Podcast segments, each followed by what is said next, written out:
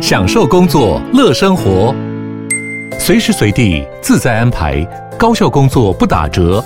HP Dragonfly 一公斤轻巧机体，搭配超长效电池，三比二萤幕比例，视野更高，看更多。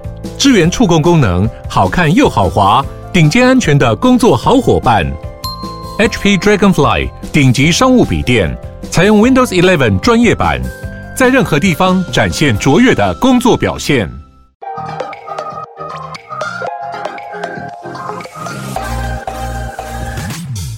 了解经营电商的美感吗？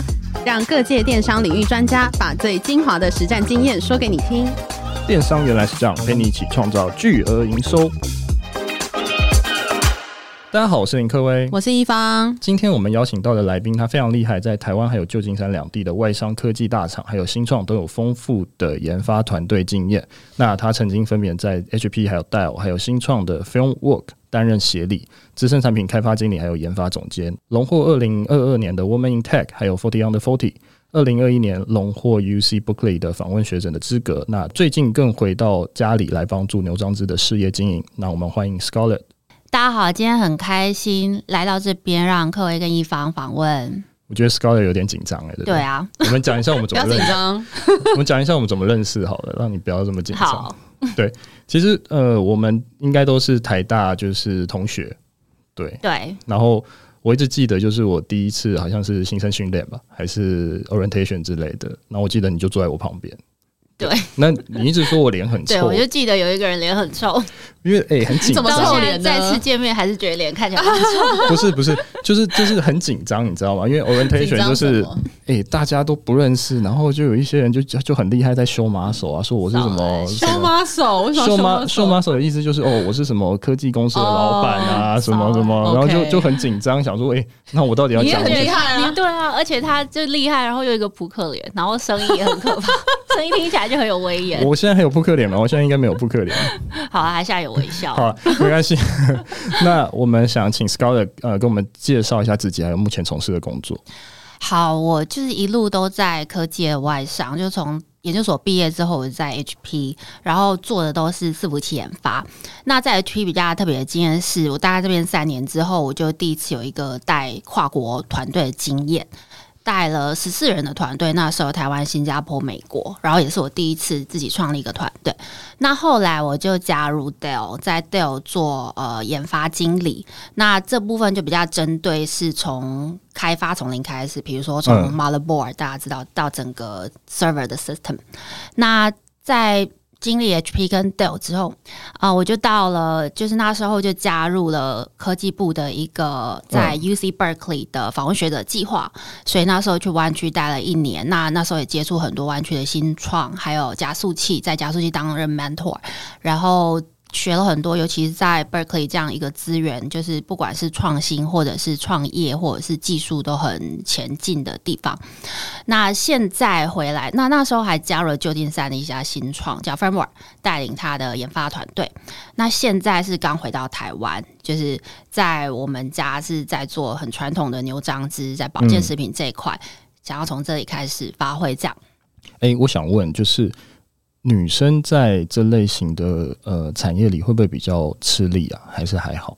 其实好多人都问我这个问题，对，因为我大学是念机械，就是一路都算是女生比较少的的领域。对，我记得有。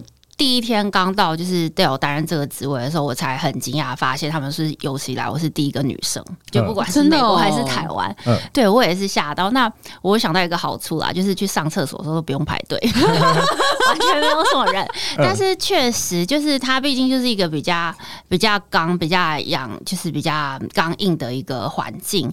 那我觉得很多东西，所以我也会想要。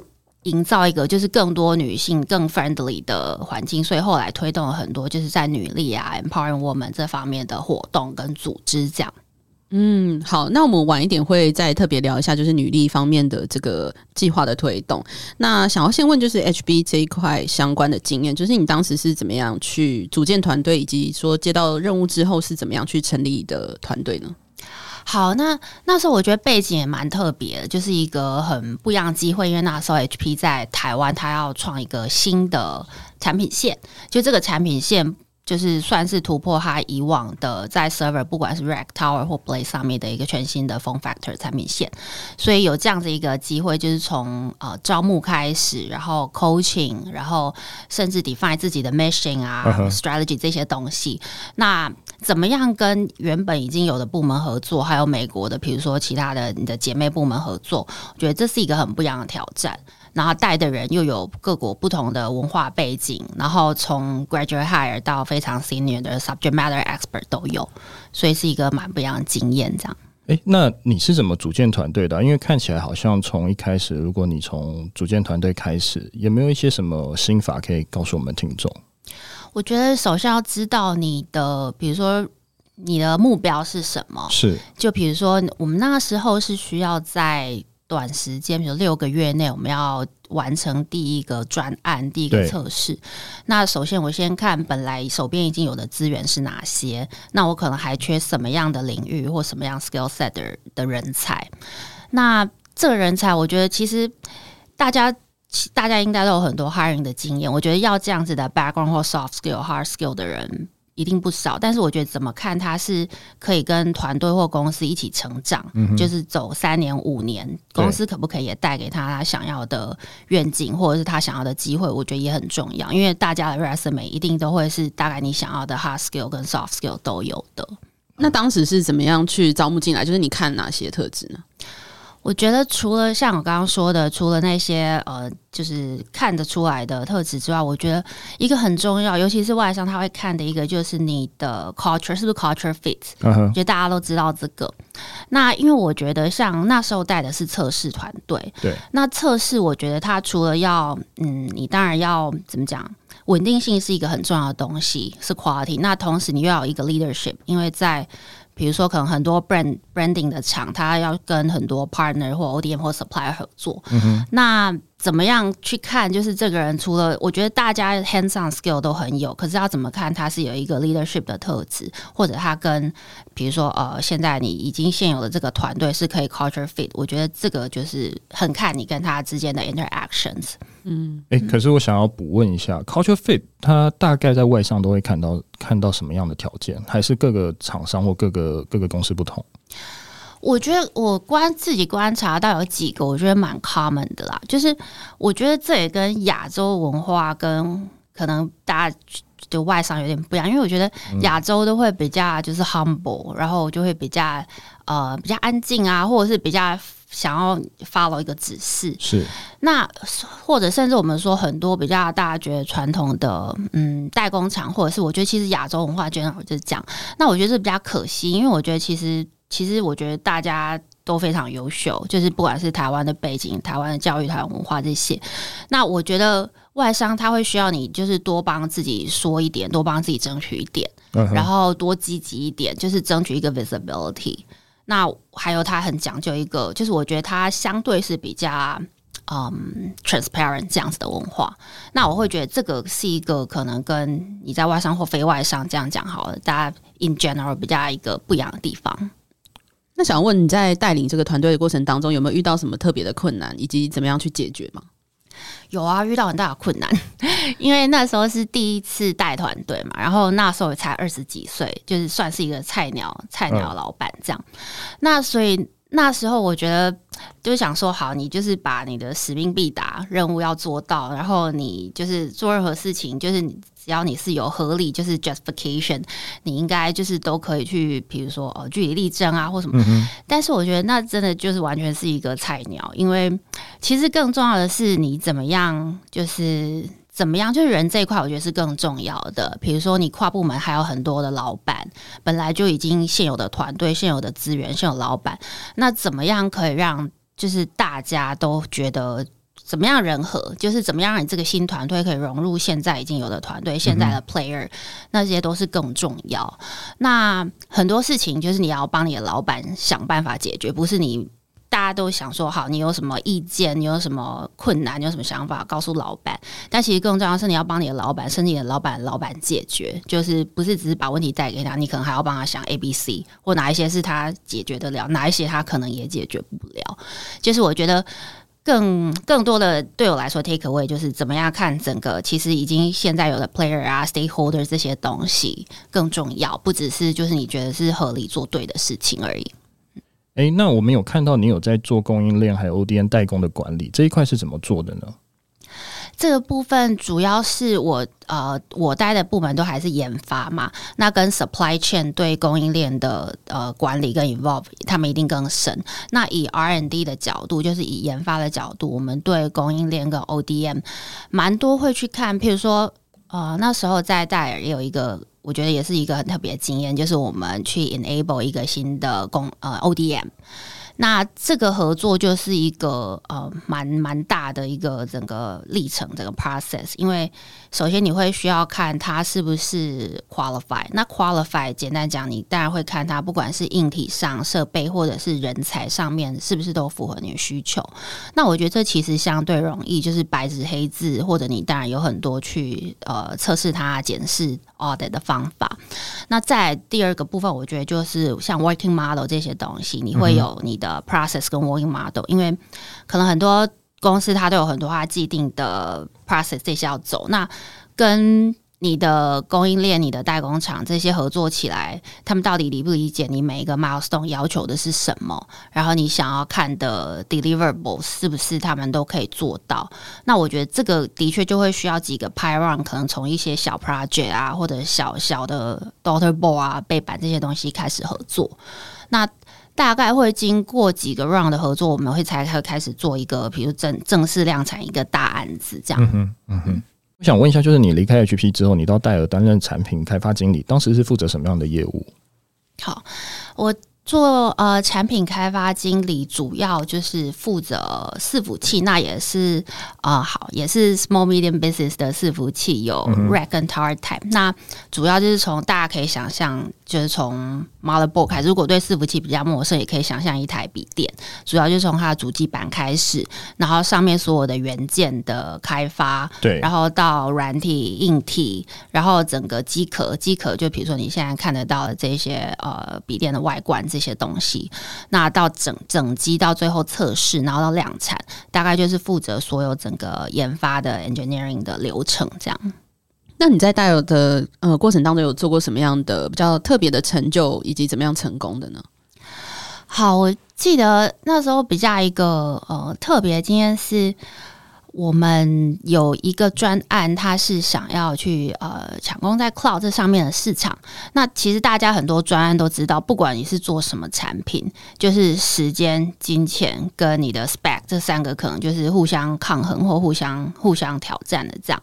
那我觉得做一个专案或做一个产品，遇到最大困难就这这个三这个三角都都让你都让你为难到，或都让你就是比如说钱变少，时间变少，但是 spec 规格又开更多。那那时候除了这样之外，我们还遇到一些不同部门、不同团队的整并，然后又遇到新的呃刚刚讲新的代工厂，所以就等于很多新的变数加在一起。那我觉得。那时候可以整个团队一个人一定是没有办法做完这件事，但是就是整个团队都非常的 support 去配合这些，就算变数非常多，我们那时候的量产时间点大概可能改了四五次，大家 每一次都是心一惊，因为以伺服器这样子的大大就是大产品来说，它研发随便都是两年两年半，那你随便提个半年四五个月，就是太多环节，全部都是牵一发动全身，所以。有就是这样子很多的，我觉得它最大的特别就是要怎么样去克服这些变数，就 ambiguity，对啊，那我觉得这是整个团队很不一样的地方，克服刚刚所有说到的遇到的困难点，这样。哎，Scarlett，不好意思，呃，我觉得听众们可能不太知道，就是从一开始可能你接到一个案子，然后到后续可能真的到量产，你可以简简短告诉我们这是一个什么样的流程吗？好。嗯，从一个案子的开发，我大概简单讲一下流程。从它的一开发开始，比如说你的可能 marketing 会告诉你说，好，他觉得这一代客人大概会想要什么样的需求跟规格？比如说，我们就讲现在的呃 AI 好了，它可能在 computing 上面，它或者是 memory storage 上面，它想要什么样的规格？那以研发端来说，我们就会开始去看这些呃 requirement，我们叫它就规格或 requirement，然后开始去做很多 proof of concept，或者开始做很多模拟。Uh. 那当然就会有列出哦，哪些可能做得到，哪些有风险，哪些哪些可能我要量产后三个月之类。那当然就会去看谈规格来来。来回回一段时间，那大概规格都定下来之后，我们就会开始跑我们的可能第一个 prototype，可能每个公司会有一些不同的名称，叫叫它不同的 proto 的阶段。嗯。那大概我们会经过四四五个 proto 阶段之后，所谓每个 proto 都有它需要达成的 milestone 或成熟度，就是整个产品的成熟度，对，跟它测试要过的，比如说你的 pass rate 这些东西。那在过了这几这些整个 development phase 之后。我们才会接近到可能要快量产。那快量产的时候，后面有更多不一样的，就是你可能重心要转到不一样。比如说量产端，因为大家知道 scale 开始变，可能几百万、几百万。那你跟工厂端怎么样让它有知识化流程可以跑？因为工厂不太接受任何变异，对，所以所有流程也都要最利于工厂生产。然后所有的版本啊这些东西，对，那一直到最后它的周期，它开始已经在市面上之后，你要确确定它，比如说有没有什么。嗯、我们叫它 field issue，你要怎么样及时的去修去 update，然后整个产品的周期，因为比如说一个 server 它上面搭载非常多 component，那每个 component 它可能 life cycle 也不一定一样，那这些都是在一开始就要考虑进去。这样、那想要问一下，就是你在 H P R 带有这样这么丰富的经验里边，你觉得对你来讲最大的影响或是最大的成长会是什么呢？我觉得，因为 HP 跟 Dell 刚好都是外商，那我会觉得就是有几个点啦，就是我自己的 take away。第一个，像我刚刚提到的，我觉得就是你要怎么样，就是不要害怕去 speak out，然后你的 visibility。因为我觉得，如果你讲到外商，他可能就是不只会跟。就比如说我们台湾的同事合作，你还有很多跨国的，美国啊、新加坡、印度各国都有，或欧洲。那我觉得这就会就像我讲到我刚刚讲的，你要怎么样帮自己争取一个 visibility？因为我觉得就是亚洲人。Overall 都太谦虚，然后太安静，嗯，对，然后很会写写笔记，然后做功课，但是不太问问题，或不太 challenge 这个想法，或是诸如此类。那我觉得这个是就是大家的功课，而且对，不管你在什么外商或什么样的公司都都是。然后第二就是我觉得就是。以终为始吧，就是其实我觉得这也不不只是外商，就你在做任何事情，任何公司都一样。就是你要做任何一件事情的时候，你先想你想要的结果是什么，你想要达到什么，然后再开始推回来，你应该怎么做，怎么说。然后可能不是大家比较习惯的是反反着出发这样，这是我的几个。然后我觉得积极度非常重要。对啊，我觉得我在刚毕业的时候可以加入外商，我觉得积极是一个很重要的点，因为刚毕业其实你一定没有什么产业经验的，嗯，对啊。那我觉得积极度很重要。第一个就加入 HP 其实很厉害，觉得大家都可以。嗯，那就是你在 HP 啊 Dell 这两份工作经验之后，就是还有什么其他的嗯在外商的经验吗？哦，在因为 HP 跟 Dell 都在台湾嘛，那后来我就去。伯克莱当访问学者之后，我就加入那边旧金山的新创叫 Framework，它就是一个美商这样。那这也算是我第一次，就是直接在比如说美国在那边的本土的美商工作。对，那不过我觉得新创跟之前待的几个大企业，当然新就是氛围是很不一样的。对啊，新创是步调非常快，那当然相对组织就更扁平很多，那也没有那么多像刚刚讲的 process、model、structure 这一些，但是一切都是很快的。你可能有一个想法，你马上去做一个 prototype 出来，或者是马上丢一个 A/B 测试，嗯，就会结果马上出来。这样整个对啊，整个架构是非常不一样。诶，那 Berkeley 的这个访问学者是什么样的一个工作？我们比较不太清楚，嗯、可以跟我们解释一下。好啊，我觉得就是呃，也很高兴那时候呃，让科技部跟 Berkeley 就是选为 Biomedical 的 Fellowship，它是一个科技部 sponsor，然后跟呃加州伯克莱一起合作的访问计划一年。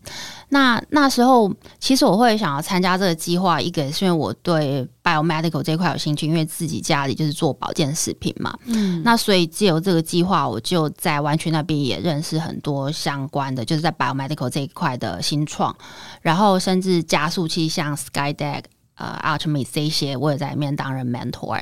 那我觉得其实最主要就是看它的保健市场了，这个其实也是带给我之后想要回台湾的想法的一些，就是看了蛮多的。可以跟我们解详细一点吗？就是你怎么样看，就是他们那边的保健市场？嗯，好，我觉得就是我观察到，其实也许台湾也是一样，就完全有几个趋势。我觉得像呃有机啊、天然草本这几个就是。非常热门的，在这几年嘛，那另外就是对健康需求，尤其是在 COVID 之后，超级多免疫相关的保健品，就在就是加州或我觉得各地可能都是雨后春笋。那他们对就是对保健这一块，我觉得除了他们，我觉得跟台湾可能有点不一样。我觉得在美国就是更注注重预防，就是剩余事后的治疗，嗯、就是他们对预防是非常积极的，就。不像台湾可能比较多，是你觉得你哪边已经有什么毛病，开始吃什么补什么。可是他们是对很 proactive 的在预防这一块，对啊，那这几个是我看到的趋势。诶、那 Scarlett，我想问你，就是因为我知道你在女力推广这一块也有耕耘，可以跟我们分享一下这块的经验吗？好啊，嗯，我觉得也跟我自己背景有关，因为刚好就是在一个领域都是女生很少的领域，不管是机械或者是在科技业。是。那所以我在 Dell 的时候有担任就是 Woman in Action 的一个 culture 的角色。是。那其实很多人听到女力都会问我说：“这是女权吗？” 或者是 就是其实、嗯、其实不太一样。我觉得叫它呃 empowering woman 或者是女力啊这些东西，主要只是因为我觉得在。不管是这个职场或这个环境，可能就女生是一个少数，刚好科技也是这样，嗯、所以你想要打造一个平台，让大家都可以觉得就是很安全、很放心的分享，不管是成功经验、失败经验更好，就是一起学习、一起成长，这样就是让他有一个很 woman friendly 的环境。但其实我们社团有很多男性的社员，是对。那我觉得这是比较难得的，因为。那时候，这个社团除了把就是这样子的想法在社团里面分享，其实整个公司也都有被，就是对于 Empower Woman 这一块也很支持。其实 Dell 对这个是非常支持的，对啊，那也办了很多大大小小活动，全公司上下就是都有很高的参与度。然后甚至在业界，我们后来办了一个，就是呃。那个 Connect Woman 就是的社团，就是还有包括 Google 啊、Facebook、Uber 这些，大家一起办了一个，就是算是业界然后跨公司的活动 panel 这样，对啊，那我觉得蛮好，他把它就是让大家都很 aware 这东西，然后带大家的支持度进来。所以里面就是会特别让女性发言的概念吗？就是譬如说，你可能会办一个 panel，那这个 panel 你可以去讨论说，好，你的职涯可能是像我们现在讨论的职涯呀，或者是你的你的 career path 是什么？你那或者是我们讨论过一个是比较是想要比对对比 entrepreneurship 跟你在 corporate 的经验，因为这两蛮不一样的。然后刚好也就是几个大的老牌公司跟我们那时候也邀请一些新创女性 founder 进来，对，但是不一定都是女性。我们一定，我们肯定也是有很多男性的 panelist，男性的 speakers 在里面。嗯、我其实只是想说，像譬如说，假设今天在一个女性比较 dominate 的产业，譬如说 model 好了，也许要有一个男力社团，嗯、大概像这样的概念，嗯、大家可以分享跟学习成长这样。所以这个社团主要就是在做什么样的项目？嗯，它有几个点，一个是譬如说成长。就是怎么样成长是很重要，就互相激励成长这样子。嗯，我们会办有蛮多不同的 topic 成长的，对。嗯、然后另外一个是说，嗯，他讲说，比如说，嗯，career 上面的 Excel 是一个，然后再来就是怎么样可以让你更呃 supportive，就是不管不只是你 get support，而且你也要对，比如说你的旁边的周遭的同事啊，环境是 supportive 的。然后我觉得最主要就是对吧？主要是带给你个人跟你怎么样旁边的团队的成长，这样。嗯哼，嗯哼。哎，那我想问一下 Scarlett，因为我知道你暂时现在目前回台湾了嘛？那为什么会有这样的决定？好，我觉得其实心里一直都有点这样子的声音，就是是啊、呃，回家里这样子。嗯，那但是那一年在湾区，就是像我说在 Biomedical Fellowship 看到很多就是保健食品的趋势啊，跟市场这一些，嗯，就是让我这个想法又更清楚了一点。那大概在去年底告一个段落之后，我就想说，好，那我觉得也许现在就外商也待过，然后美国也待过，现在也许刚好是一个时间点，可以回家里做牛长制这一块了。所以是因为真的在美国有看到不同的保健食品的一些发展，所以觉得好像牛樟牛樟芝在台湾是有机会的吗？对啊，因为我在美国那块，我发现他们其实他对。怎么讲呢？可能不知道新创整个 overall 是不是都是这样，就是它的其实灵活度非常大，就是它规范其实没有像台湾可能很多地方绑很死，嗯、然后它保健食品像其实他们用什么蘑菇或者是。嗯嗯，这方面的素材其实用的很多，嗯，那只是你要跟美国解释牛樟芝蛋比较困难。嗯，我都说是台湾的 truffle，大家讲对。那所以我就看到，我觉得这几个像我刚刚讲的天然草本，然后它可以带给你健康上面的帮，免疫上面的帮助。然后每家加州很喜欢讲有机这一些，我觉得这几个结合起来都是啊，像那个素食肉这几年是不是也是很流行？嗯哎，那我想问一下，就是你在呃湾区有看到什么样就是新创的氛围，或者是跟台湾比较不一样的吗？嗯，我觉得因为那时候我自己带的也是一个新创嘛，虽然它是硬体的新创，是那整个 overall 我觉得他们动作非常快，嗯，就是嗯，就是不管是你整个不不只是你在用，就是你自己产品就是开发的速度，甚至我觉得他对。嗯，怎么讲？对事物、对犯错的容忍度非常大，这是当然的嘛。对。然后很多，比如说，好，你就算公司里面在用的产品或软体，这些其实可能都只是 Alpha、Beta 版，就也都是，也都是还是一些非常新的产品，或它其实用这些东西也都是新创。但是我觉得整个氛围就是对这些新东西的尝试啊，跟错误的容忍都非常大，然后动作非常快。哎，那你会建议台湾的呃年轻人可以试着过去看看吗？其实我觉得很鼓励，因为现在有很多加速器，它都是欢特别欢迎跨国的团队，嗯，因为毕竟美国团队真的蛮多的嘛，而且他们要取得这些资源相对容易。嗯，那我自己知道，蛮多加速器就是特别欢迎，然后美国的 policy 也蛮欢迎跨国不一样的创创创业团队。好，嗯，那我们回到牛长子好了，还是想问一下，因为。呃，我自己对牛樟芝也蛮陌生的啦，所以可以请 Scholar 介绍一下什么是牛樟芝吗？好啊，对啊，大家都不知道，还有人说牛灵芝，就是大家都不知道牛樟芝是什么。首先可以想到它是一个真菌类，就是它跟它跟灵芝这些一样，的确都是真菌类，但是它特别是它就是长在牛樟木上。那牛樟木不是台湾才有，但是牛樟菌是台湾才有。就这个真菌类是叫在台湾的温度、湿度这个环境之下才会就是长在已经比如说腐朽的牛樟木上面长出来。那这个真菌类就这个牛樟菇，它有什么特别？就是它里面的三铁啊、多糖体这一些，尤其是三铁类对免疫特别还有肝的代谢特别有帮助。对，然后大家可能也听说很多，比如说一些呃癌症上面啊、抑制癌细胞这些。